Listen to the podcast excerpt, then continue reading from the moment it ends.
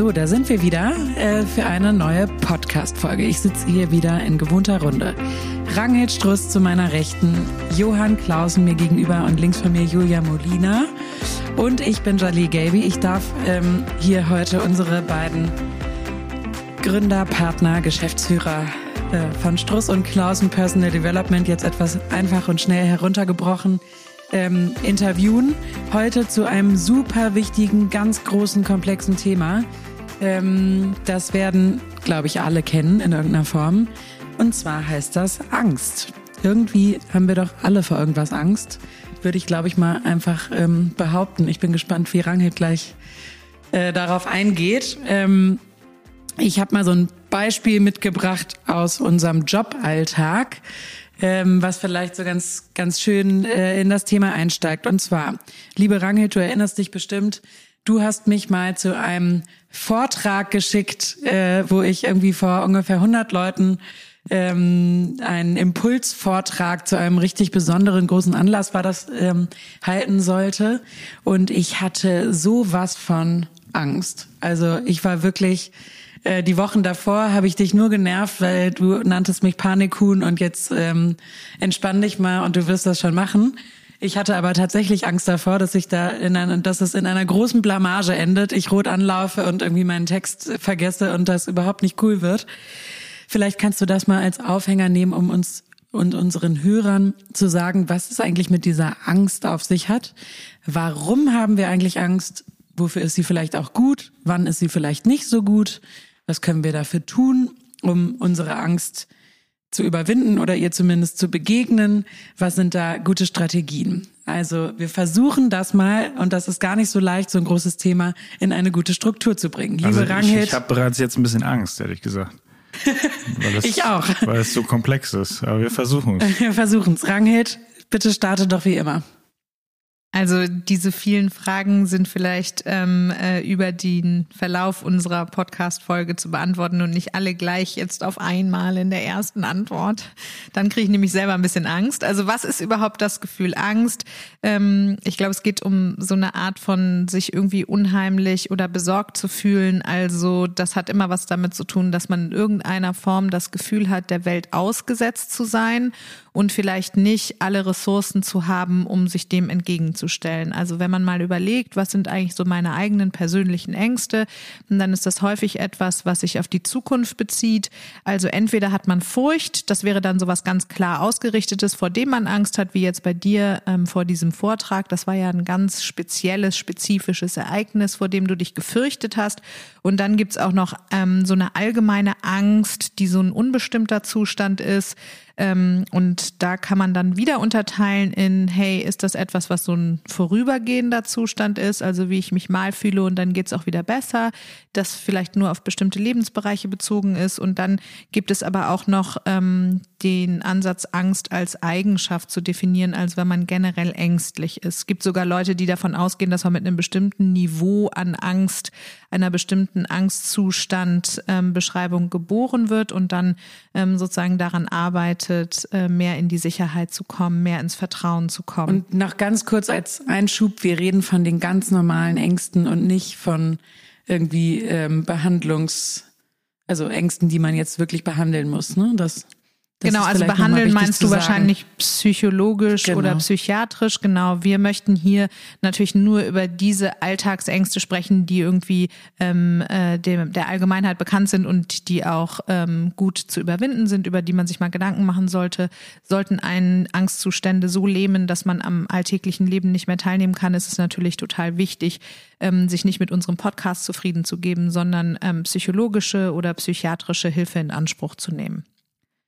Auf jeden Fall, wenn man also in einem Zustand ist, in dem man ähm, irgendwie sich unbehaglich fühlt und ähm, im Blick auf die Zukunft besorgt ist, ob man überhaupt den entsprechenden Umständen gewachsen ist, wenn man also, du hast gerade gesagt, ähm, Angst hat, sich zu blamieren, also in irgendeiner Form das Gesicht zu verlieren oder einen Verlust zu erleiden oder körperlich zu leiden, seelisch zu leiden, ähm, vielleicht gekränkt zu werden oder ausgegrenzt zu werden, ähm, dann ist das sozusagen eine Sorge, die sich auf eine bestimmte Vorstellung eines Zukunftsszenarios bezieht und ähm, das ist natürlich etwas, was einen auf der einen Seite lähmt und auf der anderen Seite wahrscheinlich aber auch ein paar Vorteile hat.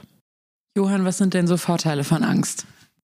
Ja, ich äh, muss gerade äh, schmunzeln, weil ich einen Professor hatte, der immer sagte, eben ein wenig Lampenfieber ist auch total gut, weil das eben das Erregungsniveau steigert und man dann eben nicht so lätschert in den Vortrag reingeht, sondern eben auch, sage ich mal, angeknipst ist. Wenn es natürlich zu viel wird, dann ist es wieder nicht gut. Also man kann auch da natürlich sagen, dass das so ein bisschen äh, ein, ein Kontinuum ist, wo man eben, ähm, wo es auch, auch positive ähm, Aspekte hat, nämlich einen in Aktion zu bringen letztlich oder eben auch sogar am Puls oder am Blutdruck oder am Herzschlag eben ein wenig in äh, einfach die PS abzurufen, die man hat. Und Viele das, bekannte Schauspieler äh, bestätigen das ja, ne? Die, die sagen, sie haben eigentlich vor jeder Premiere total Schiss äh, ja, ja. zu versagen. Ähm, genau. Und die machen ja den Job und ja anscheinend auch sehr erfolgreich. Also das scheint da ein Motor zu sein. Exakt. Und natürlich wahrscheinlich auch manchmal eine gewisse Art von Demut, auch zu sagen, ah, ich bin auch immer noch ängstlich, selbst wenn ich das 500. Mal irgendwie den so und so in einem Stück spiele, dann ist das natürlich auch, hat das natürlich auch wahrscheinlich ein kleines künstlerisches, dramaturgisches Setting, dass man dann noch sagt, ah, ich bin immer noch so aufgeregt. Das ist ja auch irgendwie schön. Ähm, und häufig äh, vielleicht noch ein Verweis auf eine alte Podcast-Folge oder ältere, dass die häufig auch sehr introvertiert sind, Schauspieler, und eben deswegen dann auf der Bühne das mal ausleben. Ich glaube, neben den mobilisierenden Emotionen, das ist ja auch evolutorisch bedingt ganz sinnvoll gewesen, dass man ähm, vielleicht entweder angegriffen hat oder geflohen ist, also irgendwie auch ähm, körperlich dazu in der Lage war, noch zu agieren, ähm, sichert einen die Angst ja auch ab. Ne? Also ähm, wenn es jetzt ums Überleben geht oder um soziale Beziehungen, um die Gesundheit, dann hat die Angst auch eine Schutzfunktion, weil man jetzt vielleicht keine Risiken eingeht, die einen in irgendeiner Form bedrohen würden. Und ähm, manchmal sorgt sie ja auch dafür, dass man sich vorbereitet, dass man eher äh, überlegt handelt und nicht kopflos in eine bestimmte Situation geht. Und dafür ist ja dann auch gar nicht schlecht. Das äh, nochmal ergänzend zu meinem Vortragsbeispiel, das werden ja viele kennen. Äh, ich bin der Angst begegnet, indem ich mich dermaßen untypisch äh, bis ins letzte Detail vorbereitet habe, dass ich wirklich dachte, ich habe jetzt alles getan, was ich tun kann, um diesem, um dieser Angst zu begegnen. Ist das so eine Methode, die, die dann ganz sinnvoll ist? Ja, genau. Also wie kann ich Dinge, die ich heute noch nicht voll kontrollieren kann, wieder in meinen Bereich der Handhabbarkeit bringen, ist ja dann die Frage. Ne?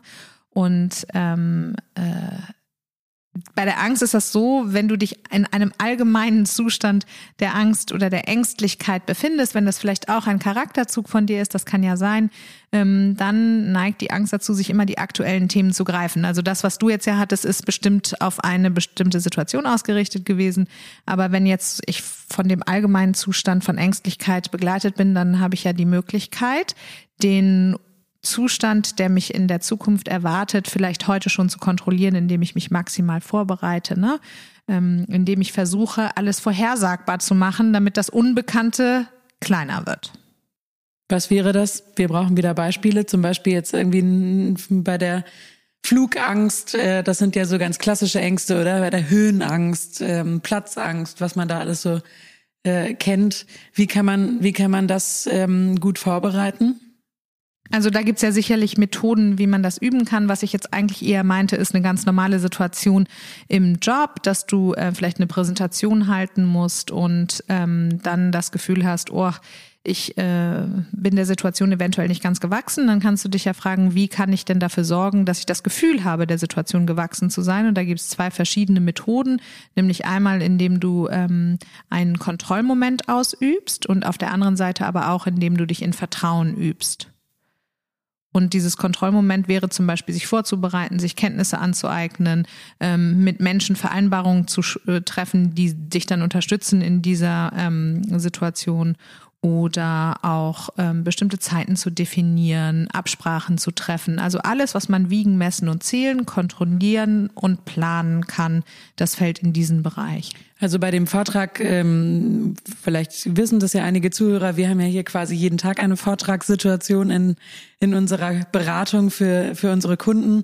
Und ähm, wenn Berater bei uns anfangen, ist das eigentlich so ganz üblich, dass man eben diese Situation möglichst oft äh, erlebt, äh, bevor man dann ähm, das erste Mal eine Kundenpräsentation hält oder auch wenn man Workshops äh, macht, ähm, dass man dann eben hier ins Büro sich stellt und wirklich ans Flipchart und wirklich diese Situation einmal durchlebt und dann natürlich nicht so das Gefühl von Premiere hat, wenn es dann das erste Mal passiert. Und da muss man sich vor allen Dingen fragen, was ist denn überhaupt mein Kontrollverlustgefühl? Also auf welche Ebene bezieht sich das denn? Ne?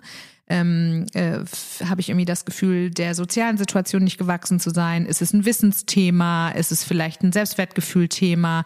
Also was ist denn überhaupt der Grund? Dadurch, dass ähm, ich in Angst bin, ist auf jeden Fall ein Hinweis darauf zu finden, dass ich irgendwo das Gefühl von Kontrollverlust habe. Woran erkenne ich denn, ähm, du hast es ja schon gesagt, vielleicht äh, mal an Johann gerichtet, woran erkenne ich denn, ob es jetzt diese von Ranghild erwähnte ähm, Situation ist, vor der ich Angst habe, oder ob ich wirklich ein ängstlicher Typ bin. Wie kann ich das unterscheiden? Tja, gute Frage.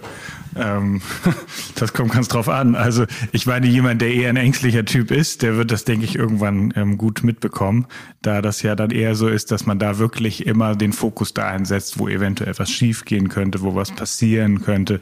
Das heißt, ich glaube, wenn man darauf achtet, dann merkt man irgendwann ja, wenn man sich mal einmal rausbeamt, und das wäre sowieso die erste Aufgabe, so ein bisschen die Metaperspektive einzunehmen in Ruhe und zu gucken, ah, stimmt, äh, weil Angst ist ja was diffuses, das ist ja ein diffuses Gefühl vor einer eventuellen in der Zukunft entstehenden Situation, die ich nicht kontrollieren kann, beziehungsweise wo ich eben auf der gleichen Seite auch nicht genug Vertrauen habe, entweder in mich oder in meine Talente oder in diejenigen, vor denen ich dann meinetwegen den Vortrag halte, dass das eben ja irgendwas eintritt, was ich aber noch gar nicht weiß weil das ist ja in der Zukunft. Also wüsste ich das, wäre ich entweder Nostradamus oder äh, wäre natürlich nicht ängstlich, äh, beziehungsweise der Angsttyp, der überlegt sich eher ja, was schiefgehen kann. Und insofern ist das ja auch ganz spannend in unserer Kultur, würden wir auch sagen, das ist ja die, die sozusagen die ähm, deutsche Kultur ist ja auch eher ängstlich als vielleicht andere, die vielleicht manchmal positivistisch und lösungsorientiert rangehen, gucken wir ja auch immer, was könnte erstmal schiefgehen. Das bewahrt uns natürlich vor vielen Sachen auch. Also es ist auch eine gute Sache. Die Frage ist auch, ob man allgemein egal welche Situation, eher mit Angst begegnet oder als gefährlich einschätzt. Also das ist so ein ganz gutes Zeichen.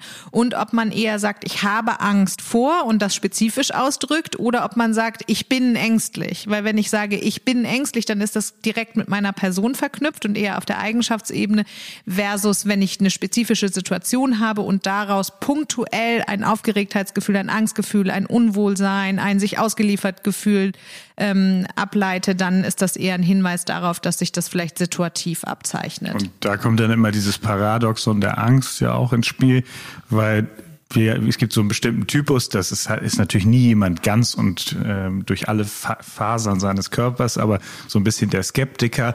Und da ist es ja häufig so, dass die so lange spannenderweise unbewusst danach suchen, dass etwas entweder im Gegenüber oder in einer möglichen entstehenden Situation ein, ein, ein etwas Verdecktes, etwas un, irgendwas Schlechtes im, im Zweifelsfall hat, dass man irgendwie so lange sucht, bis man dann irgendwas gefunden hat, das einen bestätigt darin, dass man doch nächstes Mal bitte bitte genau so wieder hinguckt. Und das ist so ein bisschen wie mit offenen Augen schlafen. Und da würden wir dann versuchen, eben so ein bisschen in die Entwicklung zu gehen und zu schauen, wie kann ich dem eventuell langsam, stetig, ruhig mehr und mehr äh, positive, vertrauensvolle Beispiele entgegensetzen, damit das Gewicht sich eigentlich wieder einstellt, dass es mehr Balance kriegt. Da sind wir jetzt beim Vertrauensthema, ne? Ich würde gerne noch kurz zum Paradoxon der Angst was sagen, weil stell dir mal vor, du hast jetzt also total Angst vor einer Präsentation, die du vor dem Vorstandskreis zum Beispiel halten musst. Ne? Ähm, wenn du dann mit dem Angstfokus da reingehst, dann konzentrierst du dich eben auf den Mangel, nämlich auf das, was schiefgehen kann. Das heißt, du stellst dir schon negative Fragen im Innen. Ne? Was könnte mir passieren? Was könnte wieder schieflaufen? Wovor muss ich mich schützen? Welches Risiko ist damit verbunden? Und mit diesem Mangelgedanken und der entsprechenden energetischen Ausstrahlung gehst du dann in die Präsentation. Selbst wenn du dich vorher im Mikromanagement und perfektionistisch vorbereitest und alle möglichen Leute befragst, bist du in einer Schwingung in dieser Präsentation, die letztendlich, und das ist das Paradoxon der Angst, genau das herstellt, wofür du dich eigentlich gefürchtet hast. Stell dir dann also vor, du gehst mit hoher Anspannung in diese Situation und bist der Meinung, oh, die nehmen mich sowieso immer auseinander und das ist alles gemein und ne, So die, das Feindbild im Außen wird kreiert, dann ähm, trägst du deine Situation, äh, deine Präsentation vielleicht sehr ernst vor, mit einer ganz ähm, konzentrierten, ernsten Miene, ähm, hältst dich so stark an die Struktur, dass dir vielleicht Flexibilität verloren geht, wenn Leute Fragen stellen oder ähm, du bist so im Detail eingearbeitet, dass du im in der Präsentation den Blick fürs große Ganze ähm, verlierst. Und das führt dann dazu, dass die Leute vielleicht irritiert sind oder dass du auf Ablehnung stößt. Und dann entsteht diese Negativspirale und am Ende bist du vielleicht genau in der Situation, die du eigentlich vermeiden wolltest, nämlich, dass die Leute mit einem Zweifel zurückgelassen sind und das irgendwie gar nicht so ähm, lässig und gut fanden, wie sie sich das von dir gewünscht hätten in deiner Position. Also deshalb ist es eben so wichtig und jetzt zu deinem Vertrauensaspekt, dass man nicht nur auf der Ebene der Kontrolle Kontrolle, also auf der Ebene der Vorbereitung eingreift, sondern dass es vor allen Dingen auch darum geht, in, an seinem eigenen Vertrauensgefühl zu arbeiten. Genau, das Spannende ist, dass das Publikum ja auch äh, das so sehen kann, dass es ein super Vortrag ist. Du selber aber eben in dieser in diesem geschilderten Fall so in deinem in deinem kleinen kleinen bist, so in deinem selbstgedrehten Kreis, dass du eben auch meinetwegen bei Sprachmeldungen sofort das Gefühl hast, die fordern irgendwas heraus oder die haben quasi einen Fehler entdeckt oder oder sind und das gegen ist, mich. Das ist total spannend dann in der Art der Kommunikation, weil wir dann häufig eben, in, wenn man schon denkt, oh, die finden jetzt irgendwas raus oder das ist doch ein kleiner Angriff auf meinen Vortrag dann kann es eben sein, dass man das natürlich auch hört, weil man sich einfach vorher schon Also vorgestellt hat. self-fulfilling So ein bisschen self-fulfilling prophecy und eben auch viel interpretiert, weil Angst ist ein, ein, ein, ist ja ein Nebel, wo ich was rein interpretiere letztlich auch. Totales was, Kopfkonstrukt, ne? ja, also das ist natürlich, ist es, wir sind ja immer konstruktivistisch, subjektivistisch, gehen wir in die Welt. Das heißt, jeder guckt durch die eigene Brille ähm, auf die Welt und dann werden sich eventuell Themen genauso darstellen, wie man sie natürlich sehen möchte oder wie sie einem Angst machen. Jetzt hat Rangelt ja schon gesagt, was, also dass man eben der Angst begegnen kann, indem man das Kontrollierbare eben auch kontrolliert, indem man sich zum Beispiel gut vorbereitet und sich das Wissen aneignet. Ähm, Was das auch eine ganz kann man sich große gut vorstellen, finde ich. Ach so, aber Genau, eine große Strategie ist auch, dass Leute immer in ihrer Komfortzone bleiben. Ne? Dass das, was gewohnt ist, was du kennst, was ähm, sozusagen keiner Veränderung unterliegt, dass das etwas ist, was dir so eine Sicherheit gibt, dass du dich mit der Angst dann gar nicht mehr auseinandersetzen musst, dass du dich quasi gar nicht trauen würdest, zum Beispiel so eine Präsentation zu halten und dann vielleicht lieber in einer Position verharrst, in der du das gar nicht musst. Und was tue ich denn jetzt? Weil das finde ich ähm, schwierig, sich vorzustellen. Also neben dem ähm, Kontrollierbaren, ähm, wie entwickle ich denn das Vertrauen in mir, ähm, dass das so stark ist, dass ich eben so einen kleinen Schritt aus meiner Komfortzone äh, rauswage. Und man hört ja immer so dieses der Sprung ins kalte Wasser und äh, vielleicht ist das gar nicht für jeden so das Richtige. Vielleicht ist ja auch für bestimmte Persönlichkeiten gut, wenn sie in der Komfortzone bleiben oder vielleicht mal so einen kleinen Zeh ins kalte Wasser halten und nicht ganz reinspringen. Vielleicht könnt ihr da mal ein bisschen Licht ins Dunkel bringen, wie man da jetzt konkret vorgeht, wenn man merkt, boah, vor so einer bestimmten Situation habe ich Angst. Und ich will daran was ändern. Lieber Johann, du guckst so. Ja, genau. Also Vertrauen fängt ja auch hier bei uns Vieren an, äh, dass man sich quasi ja äh, eben in die Hände oder in den, das Zusammenspiel von den anderen hinein begibt, ja, und eigentlich wie so eine Art also Vertrauensvorschuss gibt, dass eben man dann schon in einem gesicherten Umfeld ist und eben eben darauf vertrauen kann, dass eventuell sonst jemand auch äh, reinspringt und was sagt oder eben noch eine Frage kommt oder man das sozusagen gemeinsam dann entwickeln kann. Und das könntest du ja bei einem Vortrag auch machen. Also Vertrauen wäre ja eine Möglichkeit eben, je nachdem natürlich, wie also das fängt ja in der Jugend, also fängt ja schon ganz Kindesalter an, wie man im Vertrauen kann, weil das hat was mit dem Bindungsthema zu tun und eben auch mit Urvertrauen. Insofern geht das häufig schon los, ja, dass man sagt, also spätestens, wenn das Kind wirklich noch im Mutterbauch ist, dass da schon bereits ein Verhältnis zu Bindung und Vertrauen losgeht und je nachdem, in was die Mutter reingerät, eben kann es natürlich das Kind dann auch schon spüren. Und äh, man weiß nicht genau, wie viel Anteile das dann hat und wie viel dann noch die Genetik ist und wie viel dann die Erfahrungen sind, die man danach macht als Kind, aber letztlich ist total wichtig, wer sind die Bezugspersonen und wie bin ich mit denen verbunden, um überhaupt Vertrauen zu lernen.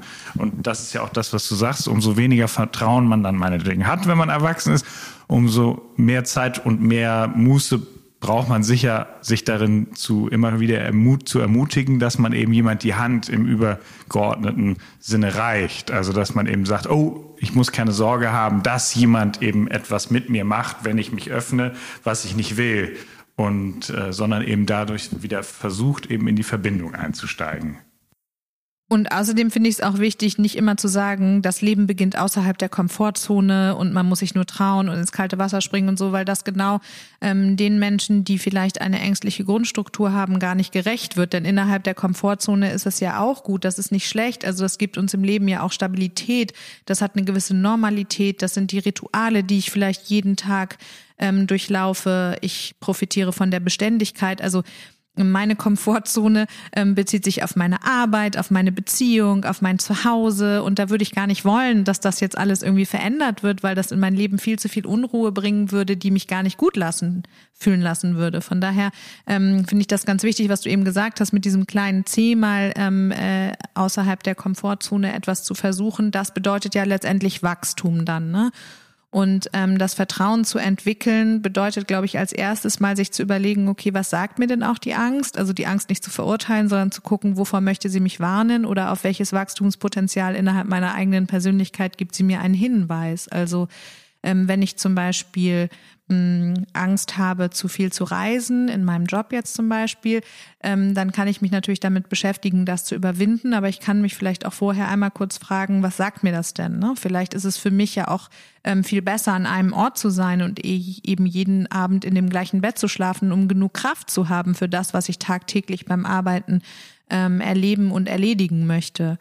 Ich glaube, dass es wichtig ist, beim Verlassen der Komfortzone zwischen der Wachstums- und der Panikzone zu unterscheiden. Also wir werden ja häufig so gepusht, ähm, dass äh, übersehen wird, welches individuelle Wohlfühllevel Leute im Sinne des Vertrauens in ihre eigenen Fähigkeiten, in Beziehungen, in die Welt oder auch in Gott haben, um eben einen Schritt ähm, weiter gehen zu können. Das ist für jeden Menschen ja unterschiedlich. Das Spannende ist ja auch, dass man immer davon ausgeht, dass die Komfortzone etwas was ist, was man wieder im Außen zu leisten hat. Also quasi mach das damit. Und äh, das kann ja total andersrum sein. Also die Perspektive, dass man eben sagt, die Komfortzone ist eigentlich für sich einzutreten und zu fragen, wie tut mir das eigentlich gut?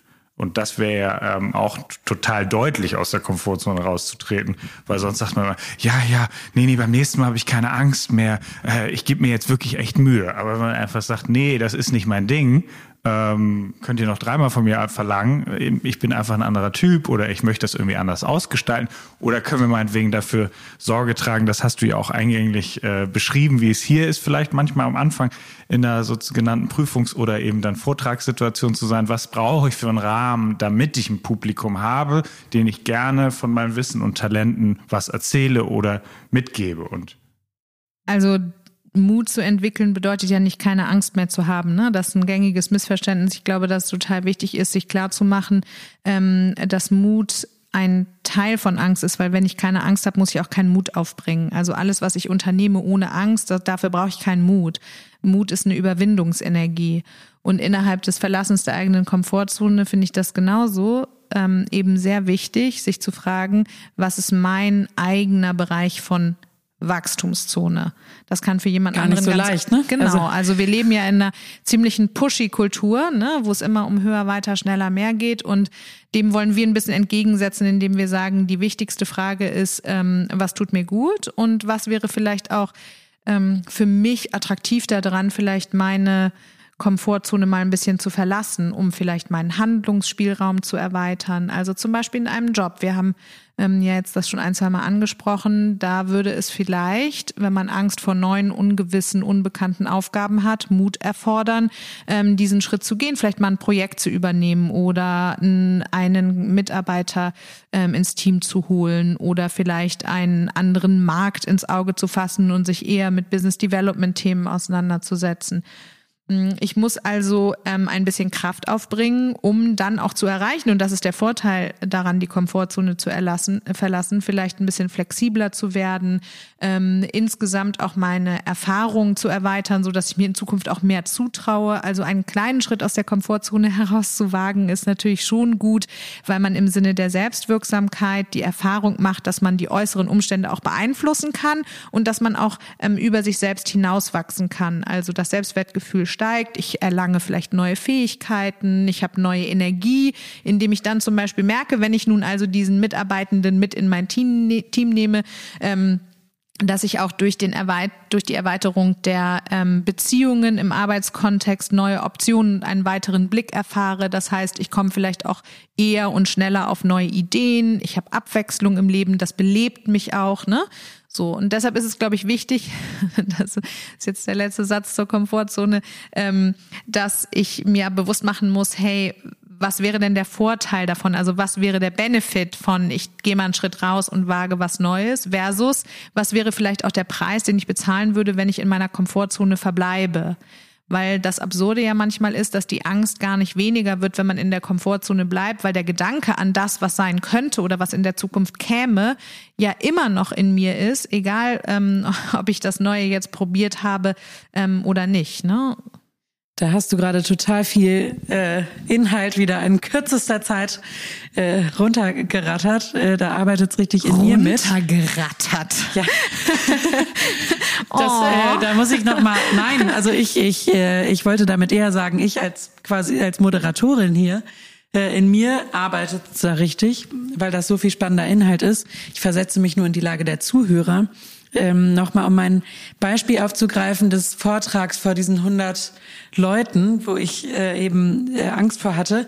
Ähm, was mir total geholfen hat, ist das, ähm, das Vertrauensthema, was Johann ansprach, Thema Bindung. Ich hatte erstens eine Kollegin dabei, die mir quasi äh, Händchen gehalten hat ähm, und mich auf dem Weg dahin vorbereitet hat, beruhigt hat, mir Vertrauen von außen gegeben hat, was mir geholfen hat und das habe ich in anderen Folgen ja auch schon gesagt, ähm, wenn du Range jetzt sagst, du kannst das, dann vertraue ich irgendwie darauf, dass du weißt, ob das bei mir die Panikzone ist oder die Zone der, des Komfortzonenverlassens, die mir gut tut und die zu meinem Wachstum beiträgt. Ähm, das finde ich nur noch mal so ganz wichtig, dass das auch an Menschen geknüpft sein kann. Und vielleicht hat ja Warte mal, darf ich dazu einmal ja. was sagen? Weil nämlich dafür ist total wichtig, sich mal zu überlegen, was für Ziele und Träume habe ich denn generell. Ne? Und jetzt machst du ja zum Beispiel auch mit uns den Podcast. Also es gibt ja schon dieses Ziel von Reichweite, Kommunikation für mehrere Leute als nur für jeweils Einzelne, die mir gegenüber sitzen. Und das ist bei der Frage, wie ich meine Komfortzone ähm, zugunsten der Wachstumszone verlassen kann, ja eine ganz wichtige Frage. Du hast auch ein anderes Beispiel genannt, was für die Zuhörerinnen vielleicht auch entscheidend ist. Es geht also einmal darum, sich zu fragen, hey, was will ich denn langfristig eigentlich erreichen? Wie will ich mich langfristig sehen? Wie möchte ich, dass andere über mich sprechen? Und offensichtlich war es in deinem zukünftigen Selbstbild verankert, zu sagen, ich möchte jemand sein, der Vorträge halten kann. Und auch deshalb haben Johann und ich uns äh, da ja zusammengetan, um dich da ein bisschen ins kalte Wasser zu schubsen. Die zweite Methode, die du genannt hattest, war ein Buddy-System. Mhm. Also bei der Frage nach dem, wie kann ich über mich selbst hinauswachsen, wie kann ich mehr ähm, äh, wagen, indem ich auf der einen Seite vielleicht Mut aufbringe und auf der anderen Seite aber auch mehr in meinen, an meinem eigenen Vertrauen arbeite, ist, ähm, dass ich mir jemanden suche, mit dem ich das gemeinsam machen kann, der mir hilft.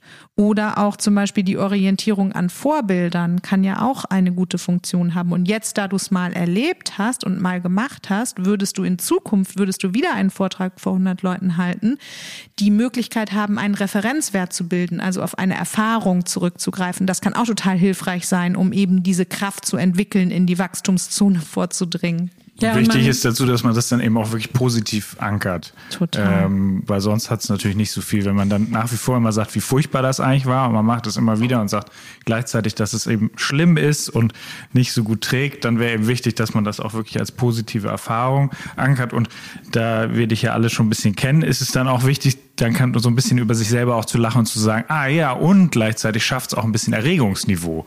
Also das heißt, wenn ein bisschen was los ist und ich ein bisschen mehr erregt bin, dann passiert da draußen natürlich auch mehr. Und das ist dann ja auch irgendwie, also es leistet auch was quasi, sich ja dann mit den Leuten über das Thema, was einem bevorsteht, auch so ein bisschen auszutauschen, weil das auch gleichzeitig Intensität schafft. Und das ist dann ja auch total anregend. Und äh, ich glaube, da ist es dann eben ganz wichtig noch zu unterscheiden, eben, was ist wirklich Angst, Angst, die einen irgendwie lähmt und was ist eben etwas, was einen auch in Bewegung versetzt. Und deswegen ist das eben eine Polarität und beide Extreme wären ja schlimm, weil Angst eben gar nicht mehr rausgehen zu können, wäre furchtbar. Und zu viel Mut, also so halsbrecherisch gibt's ja auch, äh, führt dazu, dass man andere Leute eventuell in Unsicherheit stürzt oder eben sein eigenes Leben ähm, auch nicht so richtig gut wertschätzt.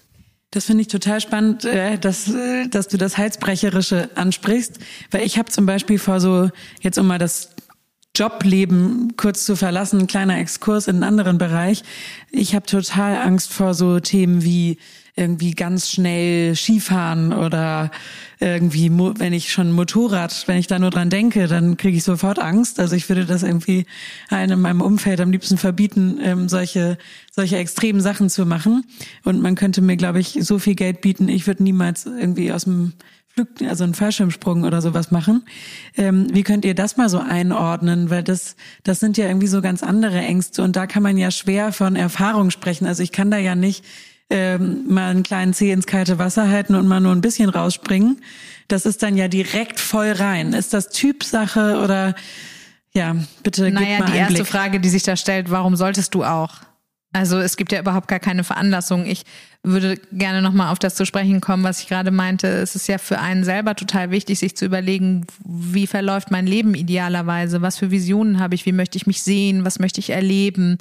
Und ähm, wenn ich das für mich klar weiß, dann ist vielleicht ein Fallschirmsprung überhaupt gar nicht Teil meiner Reise. Also Beruhigend. Äh, ich finde das immer ähm, äh, ganz spannend, wenn dann so Extrembeispiele genannt werden, weil letztendlich ähm, why? Also das muss man ja nicht machen. Es ist ja nicht so, als wirst du wärst du jetzt irgendwie Anwärter für die Gebirgsjäger und das wäre jetzt also der nächste äh, Schritt, den du in deiner Aufgabenerfüllung zu leisten hättest. Und witzigerweise sind solche Extreme auch äh, eigentlich immer äh, unnötig, weil es ja ist eine totale Diversion, also es ist so eine richtige Strategie, den Fokus paradoxerweise auch zu verlieren, weil eben wie du sagst, warum soll man jetzt mit seinen Mitarbeitern irgendwie sagen, komm, nächste Woche machen wir alle einen Podcast und springen dabei aus dem Flugzeug, das äh, dann müsste unser Podcast, glaube ich, anders heißen, irgendwie. Äh, was weiß ich, das wäre dann sicher extremer. Und bei dir ist es sicher ein Thema, weil wir das ja hier, glaube ich, offen sagen, es ist eben eine Frage auch, was ist ein Kontrollverlust für einen? Und da gibt's natürlich auch große Unterschiede, also typbedingt große Unterschiede. Und das finde ich immer wieder ganz faszinierend an dir, dass eben da, wo sozusagen eben wirklich jetzt wie so Motorradfahren oder wo man dann auch fast, äh, fast so ein bisschen was Behütendes, wie könnt ihr nur, ich nehme euch mit ins Krankenhaus und zeige euch, wie Motorradfälle im Frühjahr aussehen, damit ihr es nicht mehr macht, das hat ja auch irgendwie eine ganz beschützende Art. Aber wenn man jetzt noch bei so einem einfachen Beispiel bleibt, wie ähm, zum Beispiel, ich möchte um eine Gehaltserhöhung bitten. Gutes also, Thema. Ich ähm, habe also ein ähm, Mitarbeitergespräch vor mir und ähm, möchte erwirken, für meine Leistung mehr Geld zu bekommen. Ähm, dann ist das ja etwas, was im Sinne der eigenen Lebensziele voll auf dem Weg liegt. Das heißt, da wäre für mich der Schmerz groß, wenn ich das nicht erreichen würde, weil ich vielleicht mit einem mehr an 100 Euro im Monat netto rechne, um mir bestimmte Dinge zu leisten. Ähm, und das Ziel, also die Motivation ist auch total klar. Trotzdem habe ich vielleicht eine Beziehungsunsicherheit gegenüber meiner Vorgesetzten und ähm, muss so richtig inneren Mut zusammennehmen und die Komfortzone verlassen. Das kennt jeder, glaube ich.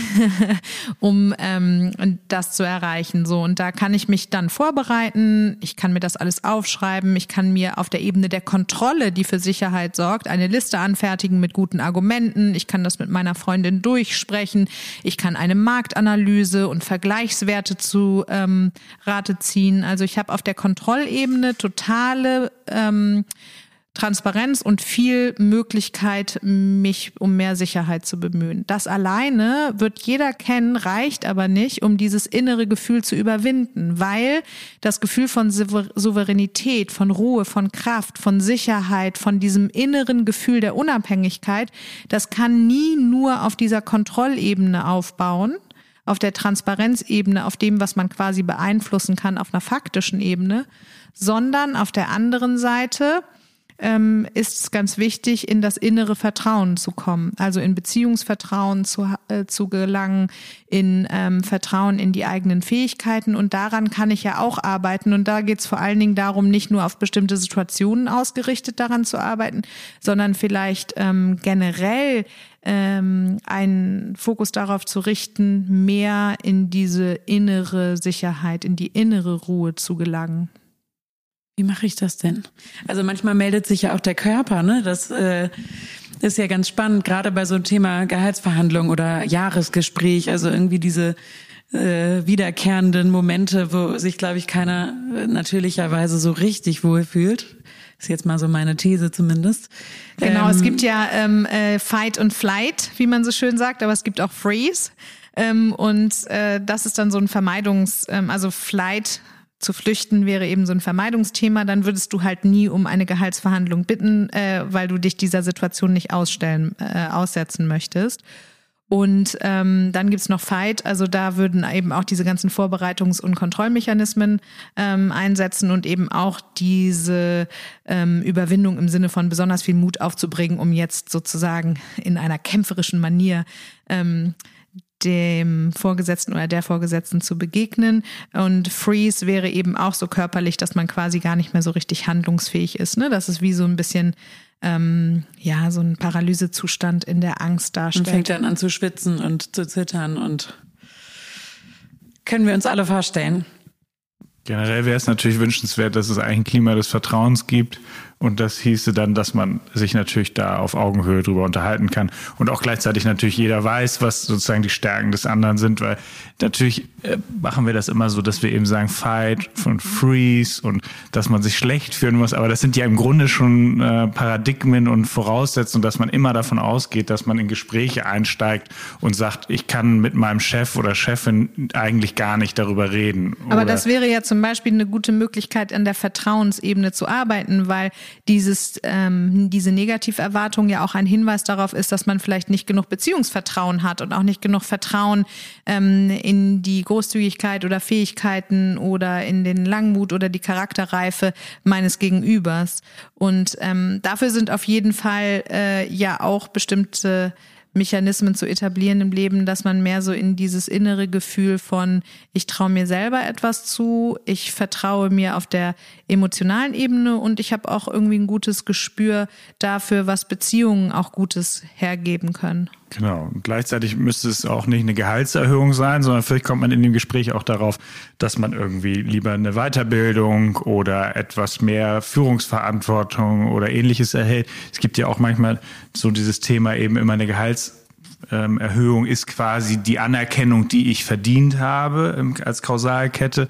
Und äh, manchmal braucht man vielleicht auch ganz andere Mechanismen. Und das würde dann ja darauf hinauslaufen, dass eigentlich eine gute Führungskraft und auch gleichzeitig ein guter Mitarbeiter, dass aus einem selbstbewusster wird, dann, während man darüber spricht, dass es vielleicht gar nicht immer nur äh, noch, noch einen Gehaltscheck mehr geben muss. Das finde ich total spannend, weil das eben zeigt, dass in der Angst Flexibilität nicht mehr möglich ist. Ne? Die Angst fährt sozusagen bei Nebel auf Sicht. Also es ist ein sehr fokussierter Blick. Das ähm, ist ja auch sinnvoll evolutorisch betrachtet, dass du die Fähigkeit der Konzentration und des Fokusbildens hast, wenn du Angst hast, ne? weil dich vielleicht ein wildes Tier angreift oder so. Und dieser verengte Blick führt aber eben auf der Ebene des Vertrauens dazu, dass man es nicht mehr hat. Also dass man nicht mehr den Weitblick einnehmen kann, dass man nicht mehr flexibel in unterschiedlichen Lösungsmöglichkeiten denken kann. Wie kann ich mehr ins ähm, Vertrauen kommen? Wir haben dazu schon eine Podcast-Folge aufgenommen. Da geht es nämlich vor allen Dingen darum, ein unabhängiges Selbstwertgefühl aufzubauen, sprich sich selber gut zu kennen, um zu verstehen, warum und wovor man eigentlich Angst hat, was die Angst auch für einen bewirkt und welches Ziel sie einem offenbart. Dann aber auch das Selbstvertrauen, eben daran zu arbeiten, mehr in die eigenen Fähigkeiten zu vertrauen, ein größeres Gefühl der Sicherheit im Inneren ähm, herzustellen, über den Verlass auf die eigenen Fähigkeiten und den Glauben daran, dass man die Umstände auch mitgestalten kann. Und letztendlich, und das ist hier, glaube ich, der wichtigste Aspekt, um in die innere Souveränität und Kraft und Ruhe zu kommen, ist der Aspekt der Selbstliebe und der Selbstfürsorge Das heißt, in dem Moment, wo ich in der Beziehung zu mir selbst mir so viel Vertrauen schenke, dass ich in der Lage bin, meine eigenen Bedürfnisse zu erfüllen oder auch liebevoll auf das zu schauen, was ich brauche, und anfange damit, mir das genau zu geben, komme ich immer mehr in dieses ähm, gute Gefühl, mich selbst so anzunehmen, wie ich bin. Und das führt automatisch dazu, dass ich mit einer größeren Sicherheit und Souveränität ins Außen gehen kann und dann vielleicht auch nicht mehr so viel Überwindungskraft, nämlich Mut brauche, ähm, um das hinzukriegen und mich auf der anderen Seite aber auch nicht überfordere ne, und auch nicht zu große Schritte unternehme, ähm, so dass ich dann gleich panisch werden muss. Das klingt schon wieder. Äh, das läuft hier so ganz natürlich nach einem guten Schlusssatz. Aber heute habe ich noch was Kleines mitgebracht, einen kleinen Kalenderspruch, den ich aber an dieser Stelle so passend fand, dass ich ihn euch nicht vorenthalten möchte. Und zwar sagt unsere aller Kindheitsfreundin Pippi Langstrumpf, das habe ich noch nie vorher versucht, also bin ich völlig sicher, dass ich es schaffe. Finde ich auch eine ganz gute Affirmation vielleicht für uns alle. Sehr Vielen gut. Dank fürs Zuhören und ihr erreicht uns natürlich wieder über alle Kanäle. Schreibt uns gerne euer Feedback und eure Fragen. Bis zum nächsten Mal. Tschüss.